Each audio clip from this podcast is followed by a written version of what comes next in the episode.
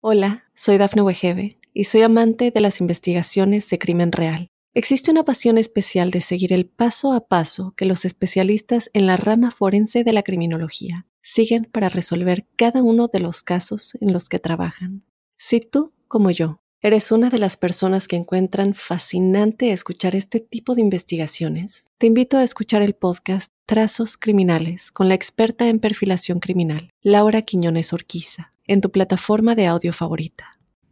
Para los Capricornio, un saludo muy especial a la luz del mes de noviembre. Ha llegado ese mes anhelado por nosotros porque es un mes esperado por nuestras células en cuanto a que cada día, como dice el adagio popular, cada día trae su propia angustia, solo que cada mes trae su propio encanto y su propia energía.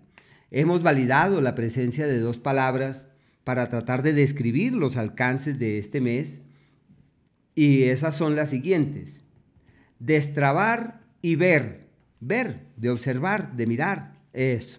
Destrabar porque las condiciones están dadas para que todo se resuelva, se liberen, se suelten. Es como el barco que está allí amarrado a puerto y lo que hay que hacer es soltar las amarras para que él pueda evolucionar sin ningún problema y pueda desplazarse hacia el destino pactado. Es eso. Lo mismo ocurre con nosotros. Muchas veces nos adherimos, nos aferramos, nos apegamos y lo que hay que hacer es soltar y confiar y dejar que la sabiduría de la vida nos vaya guiando hacia donde es. Y la otra palabra ver porque es el periodo en donde todo se hace diáfano, las cosas son absolutamente claras y cuando hay claridad es totalmente viable tomar decisiones, realizar cambios y efectuar ajustes importantes. Pero bueno, quería contarles que este horóscopo es un horóscopo global y colectivo.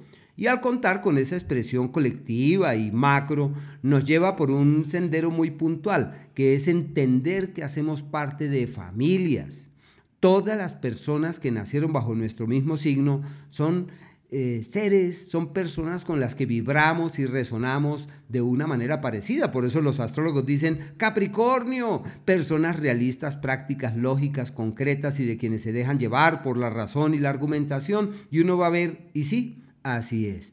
Pero al margen de eso existen unos ciclos que le marcan a uno francamente la vida. Y quiero aprovechar para contarles que vamos a hablar de Marte, eh, Venus, Mercurio y el Sol, que son aquellos astros que determinan unos procesos momentáneos, unos procesos eh, que no duran mucho tiempo, pero que tienen una gran eh, insistencia sobre nuestras cosas.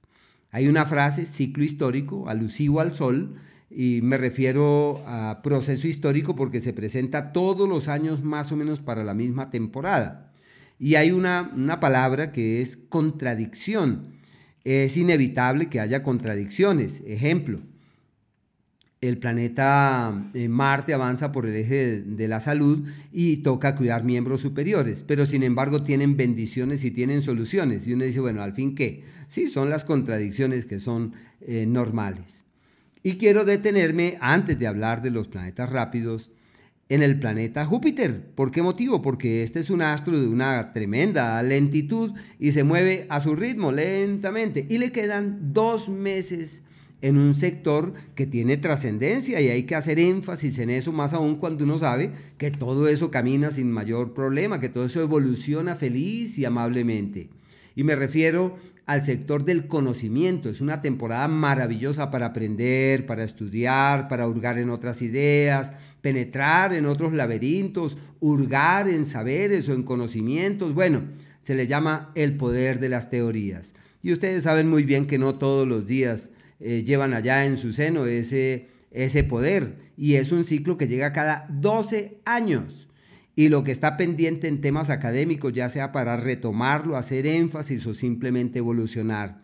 Los Capricornio que dicen, tengo un mensaje para el mundo, es el momento de escribir y de tratar de plasmarlo. Hay que encontrar el cauce para poder difundir esas ideas que emergen allá de lo profundo del ser.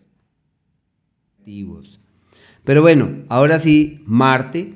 Marte está hasta el mes de abril del año próximo, pero su incidencia está vigente hoy.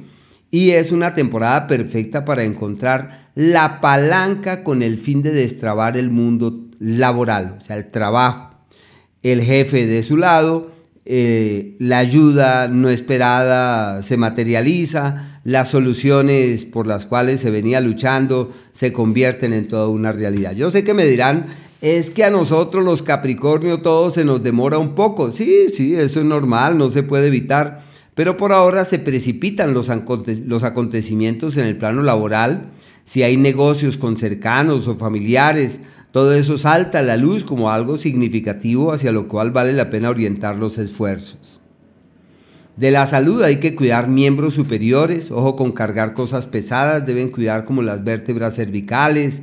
Bueno, hay que llevar la presión laboral con dulzura para evitar que esas presiones bárbaras no se conviertan en foco de malestares o en fuente de enfermedades y estar atentos de la palanca, porque es como cuando uno encuentra la palanca que le permite destrabar todo lo que le intranquiliza en su mundo laboral. Así que deben estar allí con los cinco sentidos pendientes de ese mundo, del hacer, de ese mundo del trabajo, para que así todo evolucione hacia un destino que sea creativo y favorable. El planeta Venus, hoy hasta el día 15, se mantiene en el eje de los benefactores de las ayudas y de los apoyos. Es favorable para el amor en la medida en la que se refuerza la amistad y la camaradería. Es un tiempo para conocer nuevas personas de las cuales es muy probable que salga alguien que pueda ser significativo en ese mundo de la piel y de los sentimientos. Frutos y resultados de lo que vienen haciendo en lo profesional éxitos financieros y en el amor, la amistad, la fuente que inspira los acuerdos. Desde el día 15 este astro entra en el eje de los problemas, el primer planeta metiéndose en el eje de las crisis, y después se mete Mercurio, después el Sol, y bueno, a partir de allí ya existe una situación descontrolada en ese, en ese sentido, aunque es en la vida en su conjunto, pero particularmente en ese tema eh, profesional, en el plano eh, público y en la imagen pública, en donde todo esto puede verse afectado, requieren una actitud apacible y sosegada, mientras que este tipo de intranquilidades van decantando. Y ya se sabe que desde ese día, desde el 15, hay que reforzar los cuidados en la salud para evitar que los malestares que se hagan presentes se conviertan en realidad y que el organismo se desestabilice. Hay que multiplicar los esfuerzos para que la salud sea una realidad. Bueno, el planeta Mercurio hasta el día 16 está en un entorno clave para encontrar el cauce del muy buen resultado de lo que vienen haciendo en lo profesional. Hay nuevas amistades, relaciones de personas de otros lugares. En lo laboral, la ayuda aquella que estaba, que era prometida, pero que nada que se materializaba, al fin se convierte en una realidad. Y es usual que digan, todo se me dio, todo se resolvió, todo se solucionó y ahora esto camina hacia el mejor mañana, hacia el mejor destino, una temporada magnífica. Y desde el 16 el ciclo de los contratiempos laborales, del escenario laboral enrarecido. Lo que hay que hacer es aprovechar antes de ese día y organizar todo divinamente para que luego del 16 sea más bien un ciclo de observar las cosas en perspectiva. Ya se sembraron las semillas, se pusieron en marcha los engranajes y es estar prestos para realizar los correctivos en los momentos justos. La salud, multiplicar los esfuerzos porque es una temporada de malestares y de situaciones difíciles en ese ámbito y deben estar allí atentos de esto.